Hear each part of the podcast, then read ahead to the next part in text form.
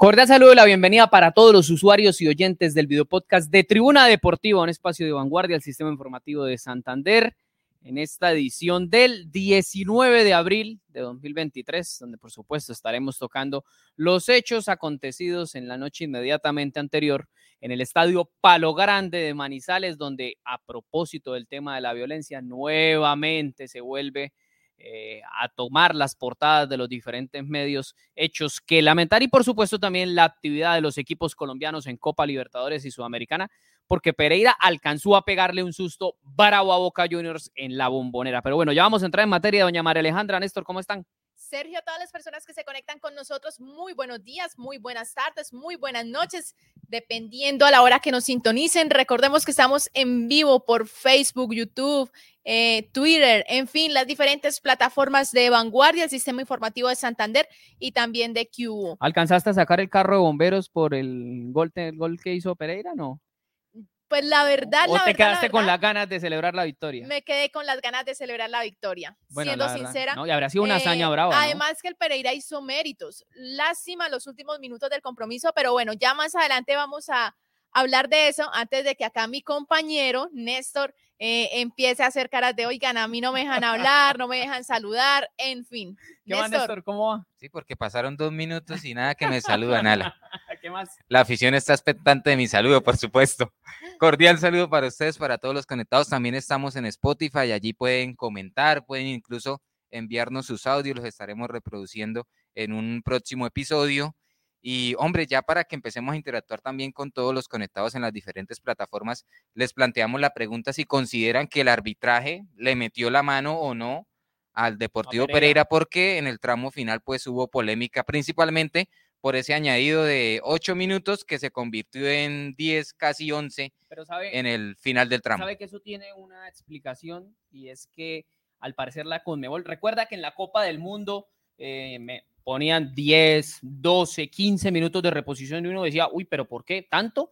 Claro, es que al parecer eh, la Conmebol lo que plantea en Copa Libertadores y Copa Sudamericana es que tiempo que se pierda, tiempo que se repone en el partido, sin importar la cantidad ordinaria de minutos. Pero a mí no me parece que se perdieron 10 minutos en ese partido entre Pereira y Boca. En Sí redes sí sociales, las redes sociales han estallado con ese tema, ¿no? Sí. Mucha Sí gente es está cierto. criticando el tema de por qué a Pereira sí y siempre hacen la comparación. Si hubiera pasado eh, ese partido, digamos, en, en Pereira y en condiciones eh, diferentes, que fuera el equipo eh, pereirano ganando, no hubieran de pronto hecho lo que, lo que en su momento se hizo allí en Argentina. sí es cierto que lamentablemente el Pereira, el Pereira en los últimos minutos eh, hizo un poco de, de espera, como que len- eh, colocó el juego más lento, eh, los jugadores, eh, em- incluso una ocasión en donde se... Sin necesidad, piso, sin necesidad. exacto. Estaba controlando se bien el partido. piso, que empezó que, que la pierna, que un jalón, el arquero también empezó a demorar el, el juego. Sí es cierto que eso pasó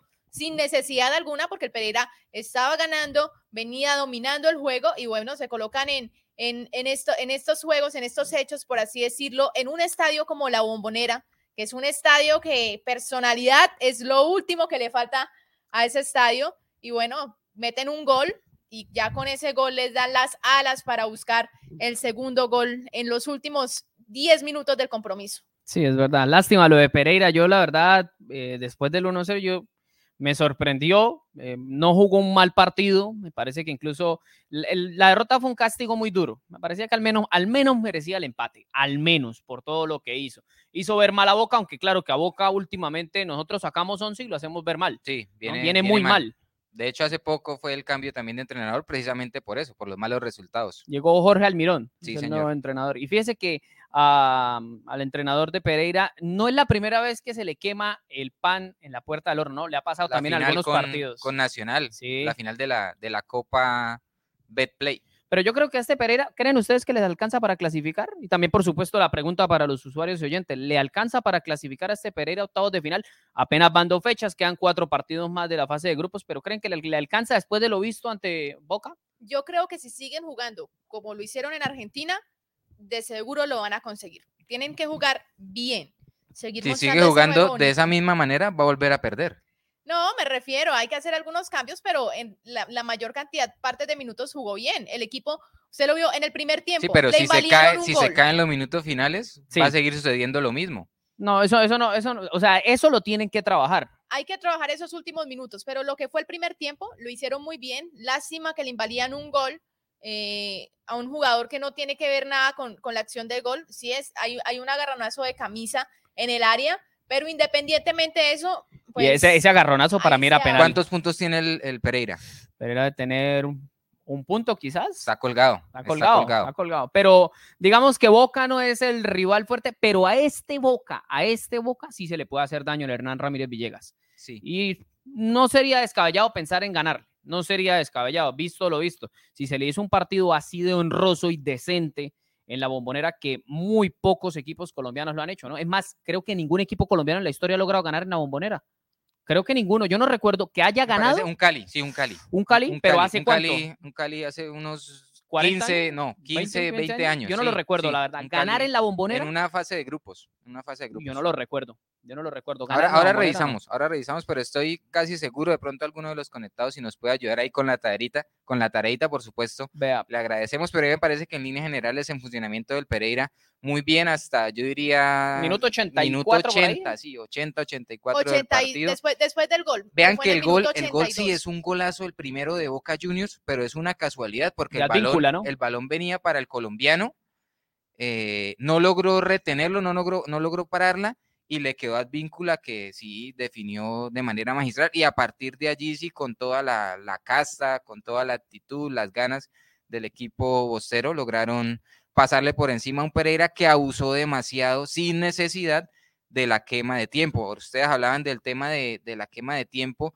eh, lo que se hizo, por ejemplo, en el Mundial, ahora en la Copa Libertadores, me parece acertado y hay que empezar a llevarlo y a materializarlo en el fútbol profesional colombiano para que los equipos se acostumbren a que no hay que quemar tiempo y de que si lo jugar. hacen van a adicionar y tienen que Sí. prepararse para partidos no de 90, sino de 100 minutos, como incluso pasó eh, este martes en la bombonera. Un ex búcaro estuvo ahí presente en ese partido, ¿no? Juan Pablo Zuluaga, lateral derecho que pasó por Atlético Bucaramanga hace que un año largo, un poquitico más, creería yo. Por ahí, bueno, acá hay comentarios de la gente. Uno de los últimos laterales que, digamos, Que rindió. mostró cosas para destacar. Sí, vea, nos escribe William Fernando Ramírez, a quien les damos un saludo. Dice, en la Libertadores al Pereira le faltó el centavo para el peso y la violencia es falta de mano dura de todas las autoridades que tienen que ver con el fútbol colombiano. Nos escribe Beto Dan, dice, bendiciones, de admirarlo de Pereira. Ayer jugó un gran, gran partido, no se arrugó allá en la bombonera. Eh, personalmente el árbitro le ayudó a Boca. Creo que esto es ya llorar sobre la leche derramada porque es algo que siempre ha pasado, ¿no? Casi siempre al grande terminan metiéndole su empujón y no solo en la Libertadores, en muchas competencias sucede. En la Champions lo hemos visto, cuántas veces no han empujado a Real Madrid, a Barcelona. Yo, Al yo con, relación, con relación a eso, pues es una de las preguntas que le hemos lanzado a los, a los conectados si consideran que el árbitro le metió la mano al Deportivo Pereira.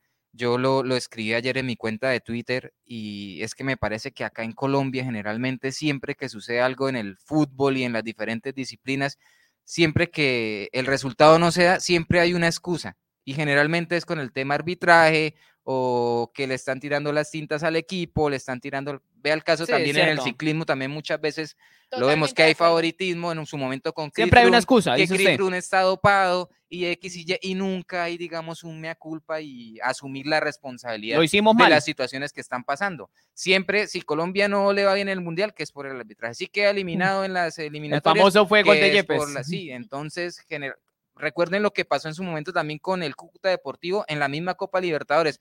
No, Sí. que es que le metieron la mano porque no se podía ver y el árbitro tenía que haber suspendido el partido y X ahí fue Y. culpa únicamente de Robinson Zapata, quien tenía que haber dicho, no puedo ver. Y si el arquero no puede ver, se suspende el partido y sale. Lo que pasa es que ahí le sí- faltó sí hay que- viveza, ¿no? hay que sobreponerse a ese tema Eh, arbitral y buscar desde lo futbolístico, desde lo deportivo, eh, los argumentos necesarios para evitar que sucedan este tipo de cosas y que se hable más que todo de fútbol o de deporte y no del tema arbitral y cosas ajenas que, que empañan, digamos, eh, el logro del rival. Dice aquí Oscar Rey, ya pronto le tocará el turno al Atlético Bucaramanga de jugar en Argentina por Libertadores. Entran risas en ese momento. Marlon Joan Cabeza nos escribe, Aldair Quintana quemó demasiado tiempo, casi un minuto para sacar de puerta. Lástima por Pereira, tuvo todo para traerse los tres puntos, pero son errores y ojalá aprendan de ellos. Escribe Juan Darío Pimiento, a quien le enviamos un saludo. El partido más importante ayer fue el de Alianza ganando. Si no Bucaramanga, hubiera quedado en el sótano. Y dice, no le alcanza, siendo realista, se refiere al Pereira, por supuesto.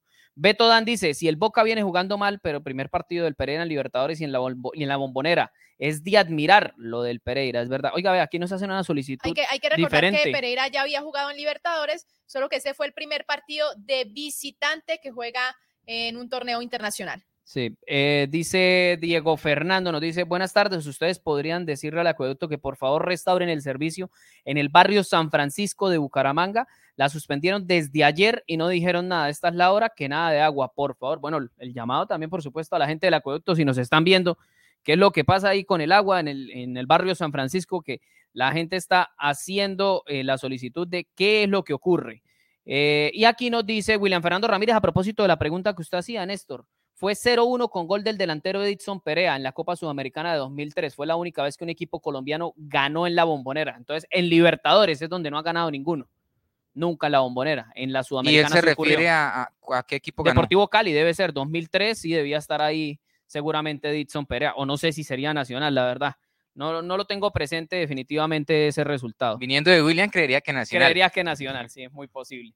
Bueno, eh, también repasemos, por supuesto, lo que será la actividad eh, de los equipos colombianos en la Copa Libertadores después de ese dos Oiga, oiga, pregunta para ustedes y para los conectados. ¿Puede ser, digamos, entre comillas, el año de los equipos colombianos en los torneos internacionales? Venimos con una racha mala, súper negativa en Copa Libertadores y Sudamericana y por este inicio Sergio siempre usa la palabra de no hay que sacar el carro, de bomberos y estoy completamente de acuerdo, pero simplemente por este inicio, vea que Santa Fe también ganó en la Copa Sudamericana, Millonario la semana anterior, Medellín consiguió igualar en casa, es decir, no han perdido. Entonces puede que ese inicio se vea reflejado en, en que los equipos logren pasar de fase y logren tener una buena temporada en la Libertadores? Yo creo que hay que ser realistas. O nos vamos a caer. Yo creo que hay que ser realistas y hay que ver desde el fútbol profesional colombiano y hablar desde nuestra liga local. El fútbol profesional colombiano en este momento no está pasando por un buen momento. Lo vemos en tema de resultados, en tema de tabla de posiciones. Eh, está tan flojo el nivel del fútbol profesional colombiano que el Bucaramanga, que está en la posición 18, que lleva 11 partidos sin ganar, matemáticamente todavía tiene posibilidades de clasificar. Entonces hay que partir desde ahí. Si estamos, si el, fútbol profesional colombiano está así, bueno, puede ser que algunos equipos sí ganen, disputen, pero ya como tal ir a disputar una final o algo así en un tema eh, de un torneo internacional, lo dudo bastante. Y si eso llega a ser así, bueno, también de admirar. Bueno, eh, aquí nos escribe William Fernando Ramírez, nos envía una nota que publicó eh, nuestros colegas de Blue Radio dice que el único equipo en ganar en la historia, en la bombonera, en cualquier otra competencia, es Atlético Nacional. Ese gol de Edson Perea que decíamos eh, fue con la camiseta de Atlético Nacional, fíjese usted, muy buena hazaña del equipo verdolaga. Respecto a esa pregunta que hace Néstor, mm, a mí me parece que, que está muy joven todavía la competencia. Apenas van dos partidos, yo esperaría un poquito más, pero yo sí estoy convencido de que no es que los equipos colombianos hayan subido su nivel, es que los demás lo bajaron. Y la muestra de eso es lo que ha venido pasando con un equipo como el Flamengo, que usted mire, tiene grandes jugadores, eh, deportistas con gran recorrido, renombre. Y fíjese usted, fueron al Mundial de Clubes y se estrellaron estrepitosamente, no llegaron a la final para enfrentar al Real Madrid. Y yo creo que ese nivel se ha venido igualando, pero por lo bajo siempre por lo bajo. No, no creo que como tal los equipos colombianos hayan mejorado eh, su nivel y demás. Quiero ver, por ejemplo, a Medellín contra Nacional de Montevideo, que ese partido es este miércoles. Interesante. Ojalá logre conseguir una victoria el equipo antioqueño y también, por supuesto, para Nacional que reciba a Melgar este jueves 20 de abril. Esa es la actividad de los equipos colombianos, ¿no? Solo hay tres en Libertadores. Usted mira a los brasileños y son como 10, ¿no? Sí, señor. Es una cosa espantosa. A mí la verdad, hasta aquí me sorprende porque lo que veníamos viendo de los equipos colombianos, Digamos que nada más en las, es que pasaban... Una eh, luz chiquitica ahí. Uno hacía cuentas, pasaban 12, 16, 18 partidos y uno sumaba una victoria, tres empates y el resto de derrotas.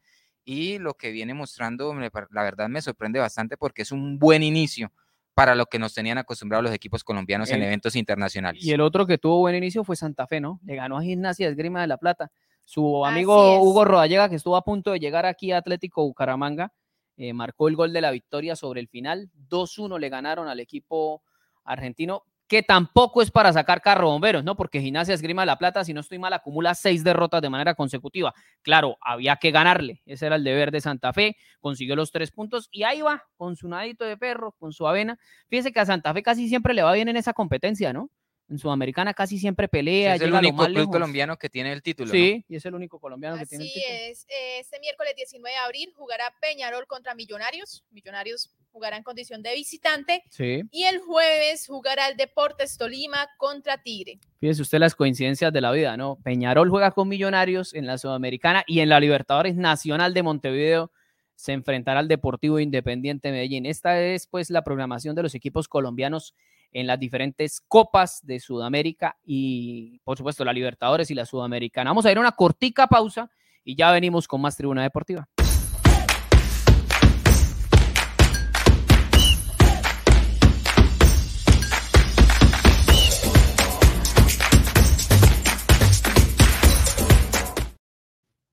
Bueno, regresamos a Tribuna Deportiva.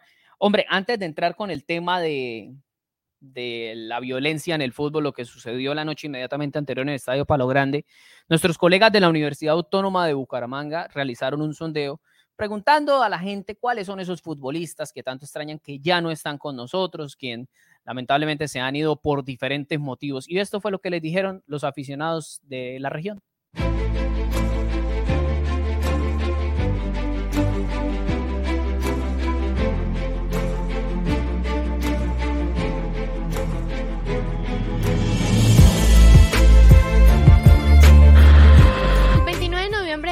2022, en Argentina falleció el centrocampista colombiano Andrés Balanta, 22 años, por un ataque cardíaco.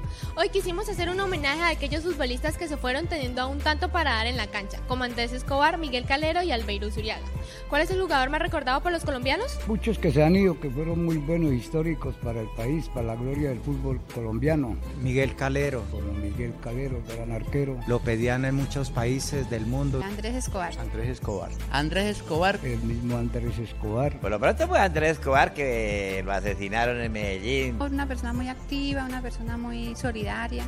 eh, fue uno de los mejores jugadores que tuvo Colombia. Excelente persona, excelente ser humano y lo más bonito que tenía el fútbol colombiano. El Carepa Gaviria que lo mató un rayo por allá. Mismo Palomo Zurriaga, un extraordinario jugador, un delantero, un goleador. Andrés Balanta fue un jugador que era acá de Colombia, se fue para Argentina y allá sufrió un ataque cardíaco y falleció.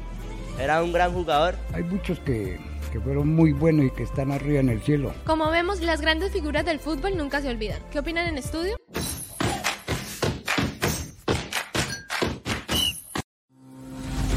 Cada acción y cada paso que se da en una misma dirección forjan el camino hacia la innovación, el crecimiento y el desarrollo de Santander. Empresas, emprendedores y ejecutivos harán parte de uno de los eventos más relevantes de la región, en donde exaltamos el esfuerzo y los logros que, ahora más que nunca, merecen ser reconocidos.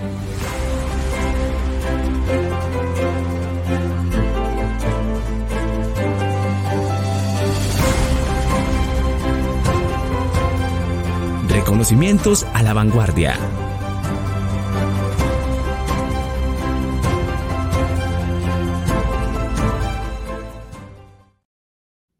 Bueno, regresamos aquí en Tribuna Deportiva. Siguen los comentarios con el tema de- del Deportivo Pereira.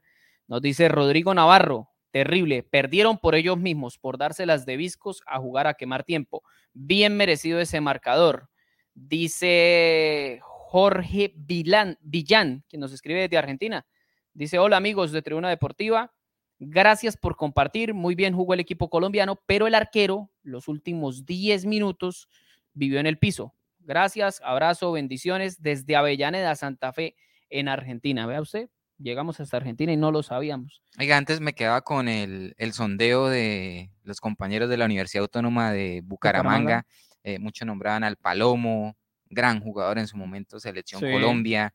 eh, por supuesto, Independiente. Lo de Andrés Escobar también es recordadísimo. Miguelito Calero. Muy lamentable. Miguel Calero, uno de los recientes. Freddy Rincón, por Freddy supuesto. Eusebio, sí, señor. También recuerdan a, a Elson Becerra, Edson Becerra, la violencia no lo arrebató. gran sí. jugador también por, por los costados, era muy habilidoso. bien. Sí, lo recuerdo en el Deportes Tolima. Deportes. Tolima. Alcanzó a estar en Selección, Selección Colombia. sí, sí, claro. señor. También Deportivo Cali en su ¿Y en el momento. Junior no estuvo? Millonarios. Recorrió varios equipos. Creo que Junior, Junior, también. me creo parece que también, Junior que también. estuvo por ahí. Bueno, ya llevamos 21 minutos aquí en Tribuna Deportiva. El tema de la violencia, ¿qué vamos a hacer? O sea, ¿qué carajos tiene que pasar en Colombia para que esto deje de, de suceder? Porque ya es una vergüenza, hermano. O sea, es que ya cada ocho días, ni siquiera cada ocho Sí, días, es cada que- tres días. Es que recuerden, yo, en, el, en el episodio anterior lo hablábamos con el presidente de Alianza Petrolera, el tema de la violencia, que qué había que hacer, que cada ocho días habían desmanes y no, no es cada ocho días, ahora es prácticamente Cada cada, tres. tres, y, y al paso que vamos todos los días, eh, desde que haya un partido de fútbol en Colombia, van a haber desmanes y eso realmente es lamentable, pero va siendo hora y siempre cacareamos lo mismo de que se empiecen a tomar medidas desde el gobierno hasta todos los entes, porque ya tenemos que involucrarnos todos y empezar a aportar para, para dar soluciones al tema. Lo lamentable es que esas situaciones pasan y pasan y pasan y siguen pasando y no han pasado solamente en este año, sino que han pasado en años anteriores, uno ve muertos, heridos, en fin, pasa de todo, se hablan los dos primeros días, que sí, que terrible, que hay que hacer algo, que hay que tomar acciones, los medios le dan la- el cubrimiento requerido, requerido, un, dos, tres, pasa una semana, ya nadie habla de eso y cuando uno menos lo piensa, el menos culpable termina pagando por los platos rotos. Y agredieron Entonces a varios es, jugadores. es muy triste lo que está sucediendo en el fútbol colombiano, lo que ha sucedido. Y lo más triste es que sigan pasando las fechas y no se tomen medidas. Lo decía incluso um, lo que reseñaba Néstor, el presidente de Alianza Petrolera decía que hay que tomar medidas, que tienen que hacer algo, que primero obviamente la DIMAYOR, tienen que ponerse de acuerdo los dueños de los clubes y decir, bueno, vamos a definitivamente cerrarle las puertas a estas personas, a los violentos, individualizarlos, por supuesto, presentar una denuncia ante las autoridades para que sean llevados ante la justicia. O sea, no es posible que por usted hacer su trabajo usted lo agreda. Bueno, en este país incluso le han quitado la vida a otros por hacer su trabajo, ¿no? Eso es algo que ha sucedido, pero estamos hablando de un juego. O sea, eso no, No, y, puede no, y lo infame es que ya uno ve en diferentes medios, en las plataformas, en redes sociales, que hay mucha gente que empieza a respaldar este tipo de actos y eso realmente es lo, lo que me parece bastante infame y que se justifique el tema de la violencia, que porque un jugador no rinde en la cancha o porque un equipo no consigue los resultados que la gente quiere. No, y a propósito de eso, recuerda que Freddy Flores nos decía que no, que esas cosas no deben suceder en el fútbol. Y él estaba precisamente en la cancha cuando empezaron los aficionados de Once Caldas a ingresar. No, es que al paso que van los futbolistas, no van, no van a Toca tener que cerrada. sí, y no van a tener que estar pendientes de que el delantero le gane la espalda, de que el volante 10 les haga una jugada, sino eh, mira, estar mirando constantemente a la, a la tribuna a ver Para si es que no vienen los vándalos para que no los agredan, hermano. Eso es realmente, eh, reitero, es muy lamentable. Y ayer, ayer alcanzaron a golpear a algunos jugadores porque yo vi unas imágenes en las que les lanzan unas patadas y algunos jugadores se defienden. Ah, No demoran en decir, no, que hay que sancionar a los jugadores y eso no terminó solo en la cancha, ¿no? Después hubo problemas a las afueras, eh, destruyeron un carro de la policía, eh, incendiaron eh, algunas cosas. Es que a esto ya, ya hay que meterle mano fuerte, hombre, ya, ya estuvo bueno, ¿no, Maleja? Con respecto, Juan Darío Pimiento nos hace una pregunta. Señores, les pregunto, si algún jugador se defendiera de la hinchada del 11, ¿lo sancionarían en la DIMAYOR por defenderse? Sí, lo van a sancionar, sí, lo van a Probablemente. sancionar porque está dentro del Y reglamento. eso le pasó a Daniel Cataño Sí. hace al- apenas algunas fechas. Ah, Es que lo, lo ideal en ese tipo de situaciones es, digamos, listo, se lo agreden, espere, presente una denuncia, qué sé yo, por lesiones personales y demás, pero, pero es, es complejo porque el ser humano casi siempre intenta reaccionar de la misma manera, ¿sí? Lo que pasa es que lo que dice Néstor, el reglamento dice que si un jugador, eh, ya sea en respuesta o, o agrede a, a un aficionado, obviamente le caen fechas de sanción. Incluso recuerdo, ¿se recuerda la patada que Eric Cantona le propinó a un aficionado del. Crystal Palace? Sí. Claro que sí. Esa le valió una sanción de meses, de meses a Eric Cantona y él dijo que no se arrepentía de la patada que le pegó. Pero Bueno, sí tienen las- que venir, tienen que venir sanciones, tienen que tomar medidas ya drásticas, acá siempre lo decimos, lo que en su momento se hizo en Inglaterra para erradicar la violencia, eh, dio los resultados. Uno de los ejemplos también que siempre damos para, para quienes llegan a la sintonía, eh, le cerraron las puertas en absolutamente todo en trenes, en aviones, en restaurantes, en discotecas, los que lo recibían eh, tenían que pagar multas y así poco a poco, esa es una de las tantas medidas, ¿no? Otra es que al precio de la boletería le triplicaron el valor Y yo y me así fueron cosa. cortando, fueron cortando y acá tiene que, yo creo, pasar lo mismo para yo, que yo se no acabe entiendo eso. a veces cómo funciona la lógica de estos sujetos. ¿Qué los hace pensar de que si el equipo no rinde por las buenas, ahora sí va a rendir por las malas? No, y, y otra cosa que, que también lo mencionaba el presidente de Alianza Petrolera, ya están recibiendo apoyos, estos desadaptados con esa excusa Sí. de que entren en un vínculo laboral y entren en, en la actividad de ciudadana y X y Y. Entonces los contratan en las alcaldías, los contratan en las gobernaciones, además tienen eh, algún vínculo con los clubes, porque ya también quedó demostrado de que muchos lo respaldan en el tema de boletería, en el tema de viaje. Entonces el tema de fútbol pasó a un segundo plano para estos caballeros y ya es el tema económico porque reciben plata de un lado, reciben del otro, siguen delinquiendo como Pedro por su casa y por eso eh, están obrando como están obrando.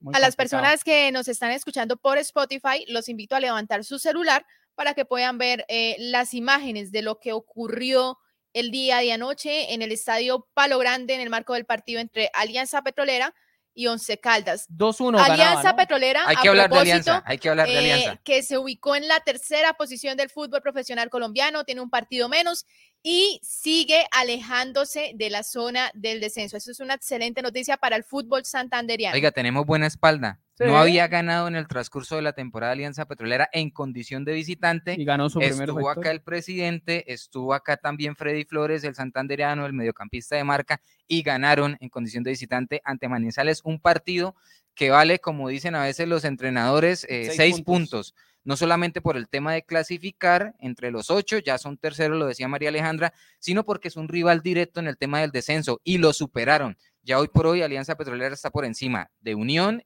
y Huila, que son los que están Caldas. comprometidos que si acaba hoy la liga se van para la B y Once Caldas lo lograron superar. Y se viene Deportivo Cali en. Barranca Bermeja, que lo tienen ahí muy cerquita Con en el tema del Deportivo descenso. Cali eh, están aproximadamente cuatro puntos de diferencia, en- hablando en temas de, de zona de descenso. Si gana, quedarían a un punto, así que bueno, sería un paso bastante grande para el equipo eh, petrolero. Gol, tiene gol, que aprovechar. gol de, del santanderiano, Efraín Navarro, Ray Navarro, sí señor. El lateral derecho que no aprovecharon aquí. desechado por el Atlético por Atlético Bucaramanga. Bucaramanga. Él estuvo, fue a Portugal, si no estoy mal, estuvo en segunda, tercera división de Portugal y finalmente regresó al país y Alianza Petrolera le abrió las puertas para volver a jugar acá en el profesionalismo. Bueno, repasemos rápidamente lo que fueron los resultados de la fecha 14 y cómo quedó la tabla luego de esta importante victoria de Alianza Petrolera. Bueno, durante el sábado, eh, Cali le ganó 2-1 a Unión, 2-2 empataron Pereira y Santa Fe. Eh, se encuentra aplazado el partido entre Millonarios y Envigado. Bucaramanga, como ya es costumbre, perdió 2-1 ante el Deportivo Independiente Medellín. Tolima no pudo ante Junior y perdió 1-0. Fue aplazado también por la violencia el partido entre Nacional y América. Águilas Doradas le ganó 2-0 a Boyacá Chico. Ya durante el lunes, Atlético Huila enfrentó al Deportivo Pasto en un partido que finalizó 1-1, si no estoy mal. Vamos a pedirle a nuestra producción que pasemos ahí a la segunda parte de los resultados. Sí, señor, 1-1 terminó ese partido, 2-1 le ganó eh, Alianza Once Caldas y 1-1 empataron Jaguares y Equidad. Y repasemos de una vez, María Alejandra, la tabla de posiciones de la liga, jugada las, la, que el 70% ya, ¿no? Se podría decir prácticamente. 70%. Bueno, en la primera posición encontramos a Águilas Doradas con 28 unidades. ya está eh, listo. Millonarios le sigue con 25 unidades. Hay que recordar que Millonarios tiene dos partidos menos. Tercera posición está el equipo santanderiano, Alianza Petrolera, tiene 23 puntos, un partido menos también. Es con Eh, Millonarios el partido que tiene pendiente Sí, Alianza, Alianza. Petrolera. partido bastante interesante. En la cuarta posición está Boyacá Chico con 21 puntos. eh, tiene dos partidos pendientes también. América de Cali con dos partidos pendientes. Le sigue con 21 unidades. Deportivo Pasto, la misma cantidad de, un- de unidades, 21, 14 partidos jugados, es decir, está al día.